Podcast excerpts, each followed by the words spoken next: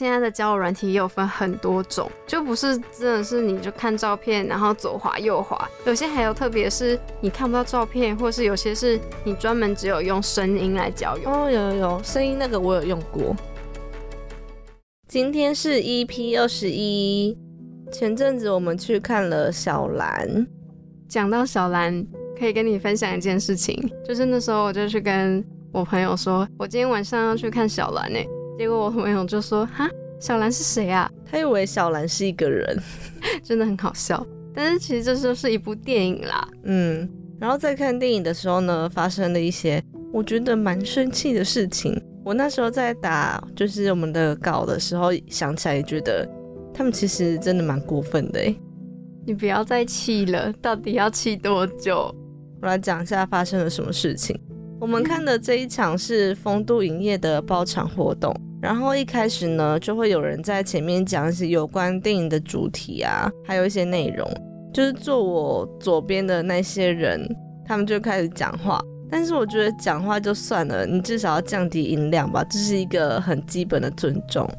你是说他们在看电影的当中，还是说后面的映后活动？他们从一开始的时候就在讲，然后讲到最后面，电影开始放映之后，还是持续讲话。他们在讨论剧情，还有一些桥段，而且在就是电影最后不是都会有那个工作人员名单列出来的时候，他们音量自动放大，我以为我在菜市场，超大声。所以你在看电影当中，你这本人说的就是别人在旁边讲话讨论是吗？有很多，而且我还为此我上了迪卡去看一些，就是人家有写说看电影最不想遇到哪些人，我等下来分享一下，我整理了一些。好，反正。他们就是在那个 roll cut 出来的时候，又继续更大声嘛。然后因为那一场有引人的 Q A，引人 Q A 的时候，他们居然拿出笔电在做作业，而且我还听到他们说：“好，快点啦，我快做不完了。”我那时候看到他拿电脑，其实我本来以为，哎，他是要打逐字稿吗？我也以为 是记录那个引人可能讲了什么问题，或者是他有什么觉得重点的部分想要记下来。结果不是，他真的是在打作业。刚好期中考中嘛，对啊，我就想说，如果你作业还没写完的话，为什么不要在家里 或者宿舍把作业写完，然后之后再来看这场电影？为什么要来电影院就是干扰其他人呢？来分享一下你在 D 卡上面收集到大家不喜欢在看电影当中遇到的什么事情。第一个就是一直问说，哎，为什么他这样子做啊？那个人死掉了，不就没有结尾了吗？这样子之后故事是怎么铺成的？就是他会一直。对这部电影里面的内容有疑惑，然后就一直问，一直问。然后第二个是他会一直发出奇怪的声音，为什么要发出奇怪的声音？嗯，因为像小兰的话，它有很多大尺度的画面，我就有听到他们说：“天哪，好夸张哦，怎么这样啊？”就是很像他在当配音员，你知道吗？我觉得这都可以算在同一类，就是在看电影当中。发出讨论的声音，这样子哦，嗯，然后第三个是吃重口味的食物，有些人去电影院会吃什么鸡排啊？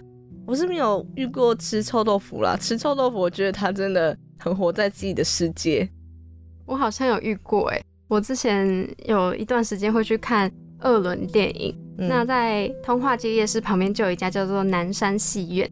那那家电影院很特别的是，就是你可以盖一个手章，然后你就可以出去逛个夜市啊，或者去附近逛逛，然后它还是还可以再重复入场的，就你等于说你买一张票，你可以看一整天哦，真的哦。对，那因为刚好刚刚有说到嘛，就是离夜市很近，所以真的有人就是会给我出去买晚餐，然后再带进来。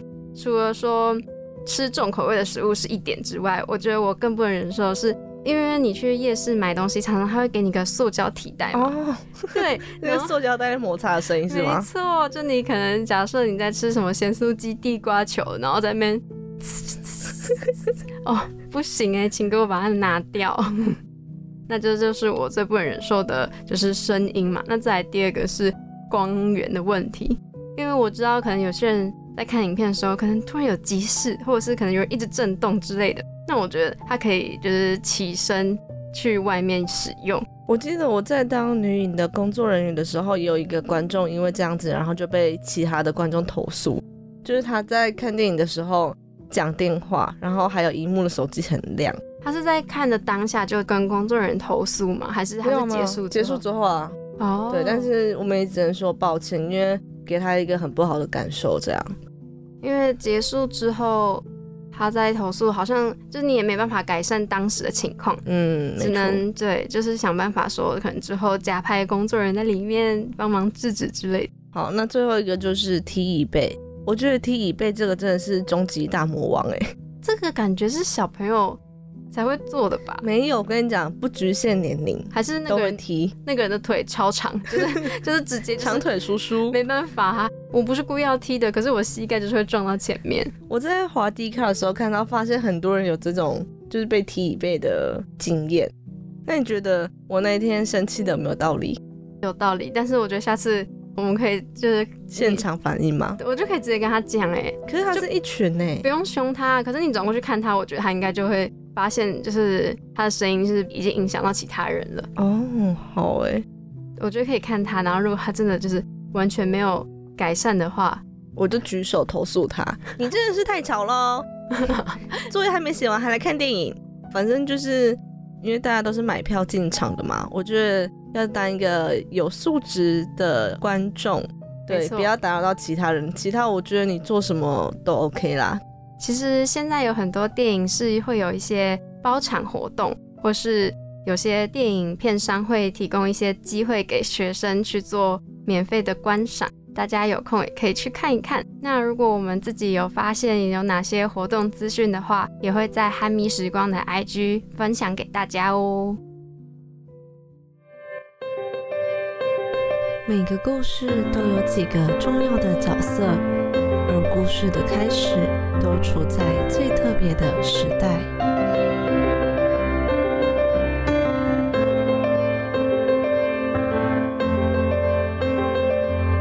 那我们来聊聊小兰。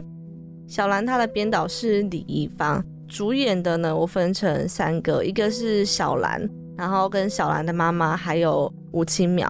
那小兰是王宇轩饰演，妈妈是徐乃涵，她在里面的角色叫做 Vivi，然后是一位嗯防重业者吧，她看起来很年轻，对，然后还有一个男主角叫做吴清淼嘛，他是叶廷奇饰演，然后在里面大家都叫他吴淼。那小兰呢，她是今年二零二二年上映的台湾情欲剧情电影。我在找这部电影的相关资料的时候，有发现一个事情是。他有和马来模合作，在网络上有一个征文，然后主题是交友软体的怪事。我那时候看到的时候，就是有去划一下，我发现里面的内容真的是怪事哎，奇怪的事情都有可能发生在这世界上。哎，等一下，不行，我觉得我一定要先说，他刚刚讲到了跟马来模合作，不是跟真的马来模动物，而是。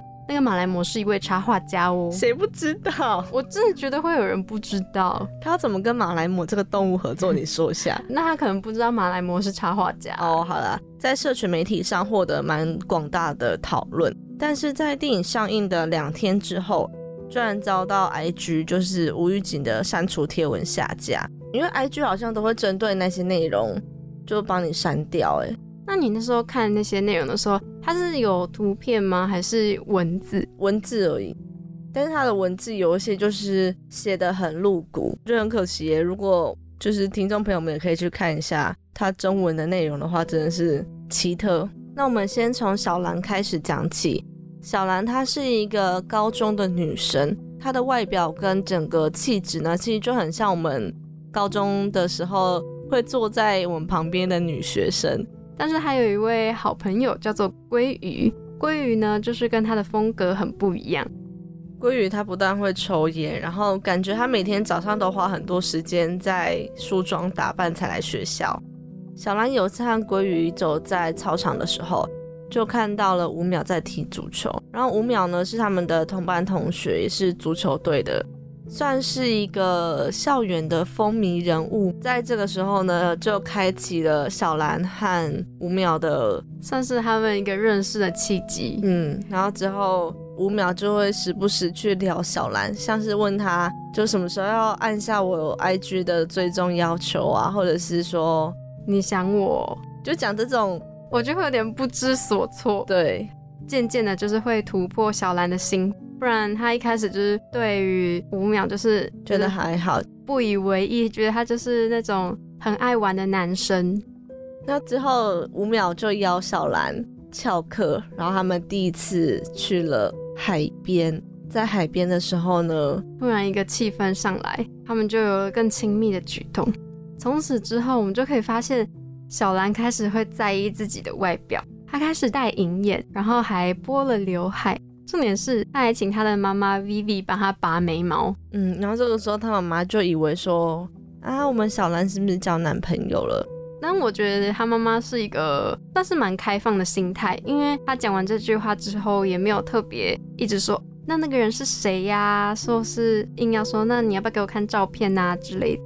我觉得小兰在他们海边第一次发生关系之后，就确认说五秒是她的男朋友，但是只是小兰自己单方面的认为。之后他们出去的每一次，虽然说看起来像约会，但是最终的目的其实都是为了要更进一步的亲密举动。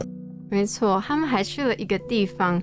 叫做 YouTube，哎，YouTube 其实是在我爸妈那个时候情侣约会都会去的地方，真假的？你有去过吗？我没有哎，而且我是到了大学，算是我蛮后期才知道有 YouTube 这个东西。你问你爸妈，说不定他们都知道。我知道 YouTube 是因为是我朋友跟我讲的，就是他们讲起来感觉好像就是 YouTube 就像是一个可以播电影的小空间，但是在他们去完 YouTube 之后啊。回家隔天，可能小兰就问了五秒，说：“哎，你在干嘛？”没想到过了很久之后，对方都没有回应。到了礼拜一到学校之后，小兰就找机会想要去问问看，他说：“哎，你昨天在干嘛啊？怎么都没有回我讯息？”五秒就说：“没有啊，我干嘛做什么事情都要跟你报备啊？”我觉得从这里就可以看得出来，小兰看待这段关系的想法，跟五秒看待他们彼此之间这段关系的想法，就是有很大的不一样。我觉得更大的转折是，当小兰的照片被散布出去之后，她的整个世界就是崩塌了。因为这是她第一次嘛，感觉到学校，然后所有的同学都在讨论她。那时候她其实还有另外一个会跟她一起聊天的朋友，叫做兔子。有一次，她跟兔子就一起喝饮料，然后就是在那个时候才发现，哎，她的照片好像被误传到班去。之后呢，小兰她就去找五秒。质询他说为什么照片会外流，结果五秒他反而觉得说就他不是故意的，然后说一句道歉就可以解决了事。我印象深刻的是，他们到中间有一点争执的时候，五秒还说，嗯，我们发生关系又没有犯法，就是为什么一定要把事情都怪在我身上的感觉？他还讲了一句话是，打炮就不是只有男生想要就可以发生的，意思就是说。呃，小兰也是自己情投意合啊。在发生这个事情之后呢，小兰整个人都心碎了，然后她就开始决定要去网络上找陌生人约炮。她就觉得她的身体越来越失控了。再来讲一下小兰的妈妈 Vivi，刚刚有说到她是一位房仲业者嘛，平常只有她和小兰居住，因为在电影里面我们没有看到爸爸这个角色。平时的 Viv 就是骑着他的摩托车，然后可以感觉出来他在工作上面也是非常的投入跟认真，还要看到他去贴传单啊，然后或者是跟客户联络啊。有一次他接到了一个客户的电话，是要来看房子的，客户就叫 Chris。重点是 Vivi 就带 Chris 去看房子，就看了一两次之后呢，他们就看上床去了。可以感觉出来，Chris 算是可能中年男子当中身材跟外表都保持的蛮好的人。我觉得他们就是各取所需啦，因为他们没有谈到感情这一块。但我觉得其实 Vivi 到后面已经有点投入感情了。Vivi 自己也很知道，说他们一开始建立关系的前提就是说好，他们都是成年人了，所以不会有再更多的可能。Chris 已经是一个有家庭的男生了。总结呢，这部电影就是在探索，我就算两个不同年龄阶段的女生，她身体的自主。然后在电影里面，我们也可以看到很多她可能自我怀疑的地方。然后还有一个是，我觉得会打破我们一般对于妈妈角色的形象。我是渺小浮光，困在窒息。的氧气，我试着假装，装作不在意所有事情，怎么解释相遇？失去光心或不安定，原谅你松开手心，柔的远离。我已出发前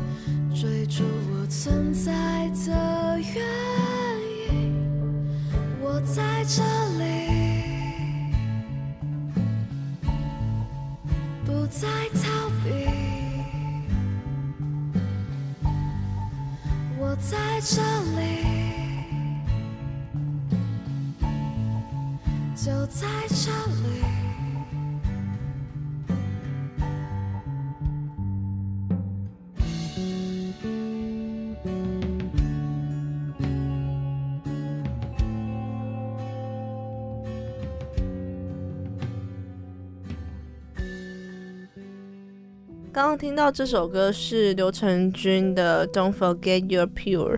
我记得我第一次听到这首歌的时候是在 IG 上面，我觉得听起来很小蓝呢、怎么说？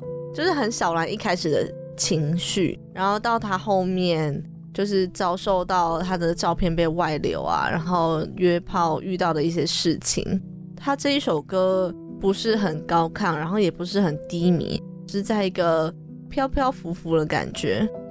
这首歌会听起来有点像是小兰刚好处在一个搞不清楚自己到底在做什么的那个阶段，因为她有一个阶段是觉得说自己的身体好像不是自己的，她感到很困惑。然后她的歌词里面有一句是“我在这里，不再逃避，我在这里，就在这里”。这四句话应该就是在描述说，他到最后真的找到说他怎么样才可以跟他的身体达到一个平衡，找到可以让自己快乐的方法。那除了这首歌有出现在小兰的电影里面，小兰的电影当中还有其他首插曲，大家也可以去听一听哦。主餐是套餐中最具特色的餐点，而影剧中的经典片段总让人难以忘怀。现在就让我们一起来回顾一下吧。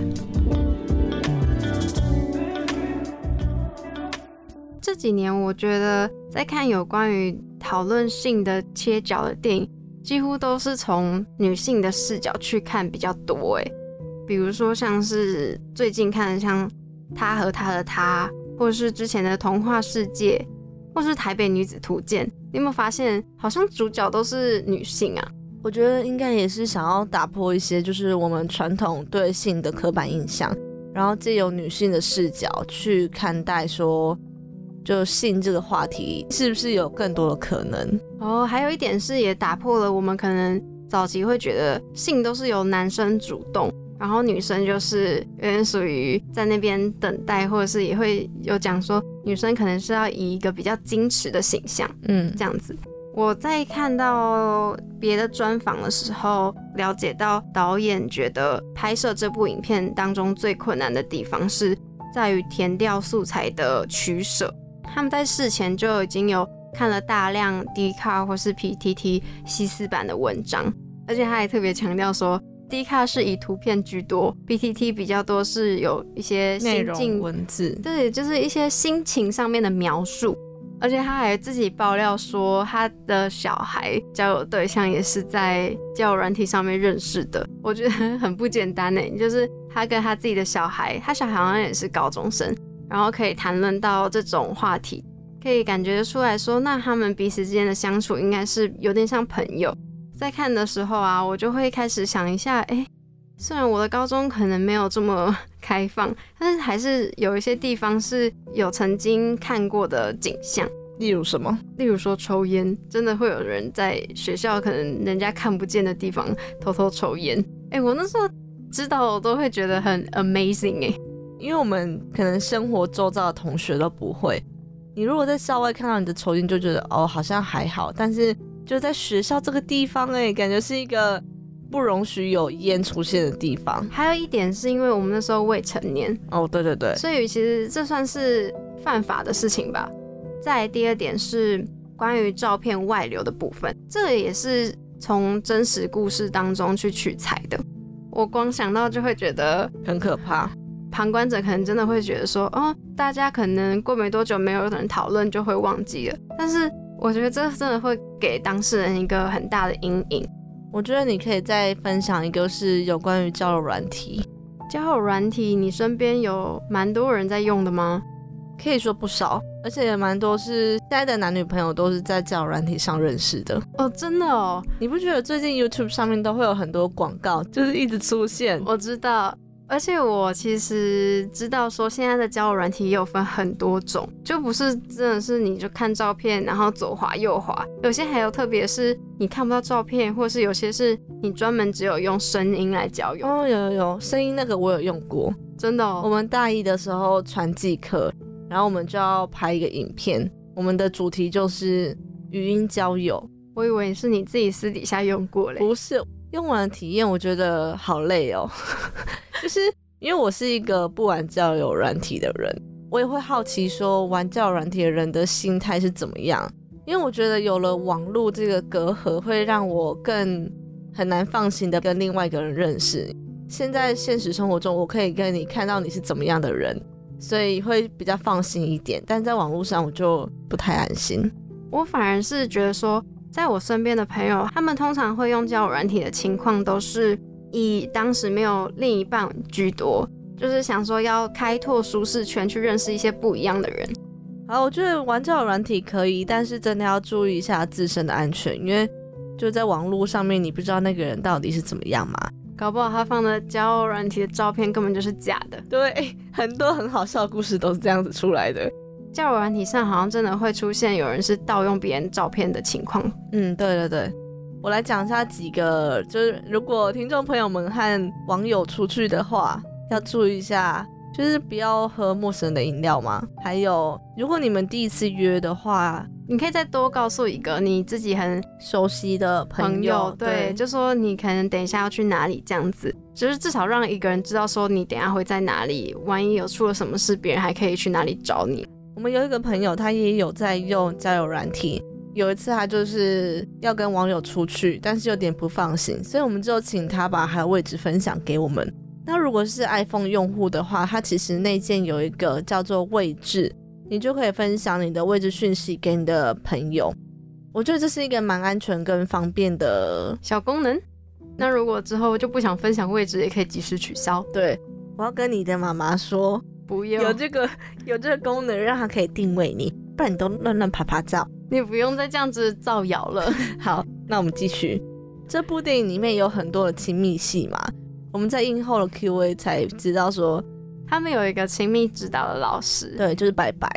那白白也有在这部电影当中有担任一个小串场，就是摄影社老师。白白呢，他自己有分享说，在他们排练亲密戏的时候，其实用一个非常专业的心态去做。他们事前都会先确定好尺度会到哪里，然后是都有签约，所以是不会再临时跟动的。在实际排练的时候，他们也真的是按照一幕一幕分镜画面。他那时候用了一个比喻，我觉得诶挺好的，就是他们说其实就很像在跳舞一样，你一开始可能会一段一段的去排那个姿势动作。那到最后就是会一连串哦。他还有说到一点是在排情密戏的时候，需要给予演员一个很足够的安全感跟信任。那这个故事的结局呢，其实停在一个我有点意想不到的地方。我们在这边就不要剧透它的结尾，让听众朋友们自己去看。那在这部影片里面，你印象最深刻的片段是哪边？小兰和她妈妈在旅馆碰到的时候。我觉得那个尴尬，我真的是从荧幕就可以感觉出来。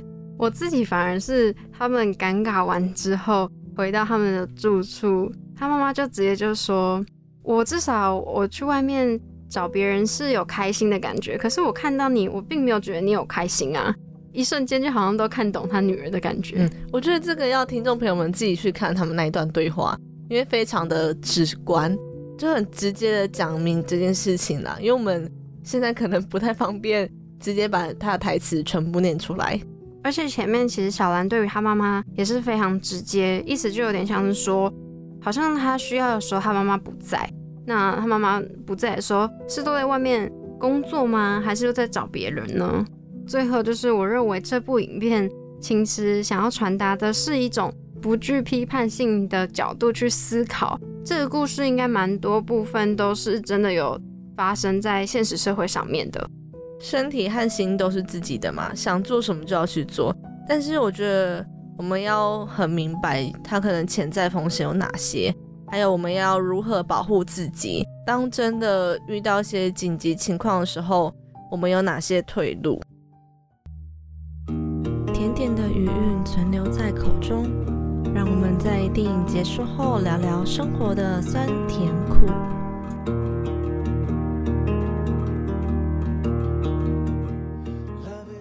今天的推荐餐点是哒哒哒 cheesecake 起司蛋糕。我那时候才问你说，你本集推荐餐点要是什么？我昨天走回家的时候才想说，哎、好像可以讲 cheese 蛋糕。晚上的时候就看到你打 cheese 蛋糕，我是想到小兰在她的交友软体上面自我介绍是写着喜欢 cheesecake，而且是 cheesecake 哦，不是写起司蛋糕。那先来介绍一下起司蛋糕的起源，是起源于西元前七百七十六年的古希腊。当时呢，就是为了要鼓励参加奥林匹克的选手们，想要让他们可以更强健体力，所以做的餐点。那材料也非常简单，那时候就只是面粉、蜂蜜还有起司，这就是起司蛋糕的最早雏形。那后来也有慢慢的演变成一个古希腊的结婚习俗。那时候结婚的新娘啊，还会亲手做起司蛋糕给新郎的朋友们享用。你知道起司蛋糕也叫做乳酪蛋糕吗？不知道，我觉得乳酪跟起司不一样的。可是你一般吃 cheese 蛋糕的时候，你不会觉得它就是有分轻乳酪跟重乳酪酪，对啊。哦比如说你像你有吃过那那个星巴克的经典 cheese 蛋糕吗？嗯，它吃起来不是就是比较厚重，然后奶味很重的乳酪吗？我自己呢也可以分享一个，我之前有跟朋友去自己做，有做过 cheese 蛋糕。那那时候它还是可以让你选轻乳酪跟重乳酪。那我先来简单讲一下那两个的差别。轻乳酪呢是在蛋糕上面加上面粉打发蛋白，才会呈现松软的口感。重乳酪呢则是不加面粉，也不打发蛋白，而且是以饼干混合着无盐奶无盐奶油做成的底层，就是它 cheese 蛋糕下面常常会有一层有点像手指饼干饼干，嗯嗯，嗯对对对，我很喜欢吃那一层，像提拉米苏下面的那个吗？有点像，嗯只是可能不会那么脆。不过那种听说那层都会很油。那你喜欢吃 cheese 蛋糕吗？我喜欢吃轻乳酪，星巴克轻乳酪蛋糕很好吃，方形，然后上面有印 Starbucks 的那个徽章。对，不过我觉得那个吃起来有点像海绵蛋糕哎，请你收回这句话，我觉得它那个乳酪真的超轻，轻到不行你。怎么可以说这种话呢？那个是极高的美味诶。除此之外，我之前还有听过另一家也算是蛮有名的蛋糕店，叫做起司公爵。我之前是有偷吃过我姐买回来的几口，真的是尝起来非常的浓厚。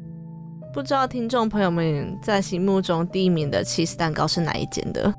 请你有活力一点。不知道听众朋友们心目中第一名的 cheese 蛋糕吃起来是什么样子呢？大家有机会的话，也可以在悠闲的午后去点一块 cheese 蛋糕。如果这时候可以配一杯饮料，那就更棒了。然后可以搭配着小兰一起看。我知道了，可以买 cheese 蛋糕跟饮料去电影院看小兰。好啦，那这集也感谢大家听到最后啦。本集节目同样也会上架到三奥平台、Spotify、Apple Podcast。那我们下礼拜见喽，拜拜。拜拜。